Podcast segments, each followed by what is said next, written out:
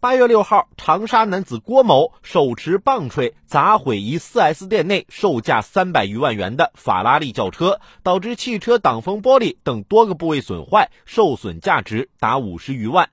男子当场被警方抓获。经查，原来男子是想让 4S 店老板投资他的麻辣小吃项目，想用这种方式引起老板的注意。你这是给自己拉投资，还是给汽车修配厂拉生意啊？银行钱也多，你咋不去砸呢？怕被抓呀？那你凭啥觉得你砸了人 4S 店的车，人就得忍气吞声，乖乖给你投资呢？我看你这是生意还没开始呢，先给自己交了一笔智商税。可就你这么点智商，简直不值一提呀！这智商税不交也罢呀。拿棍子砸人豪车什么的，肯定不行。创业是这么创的吗？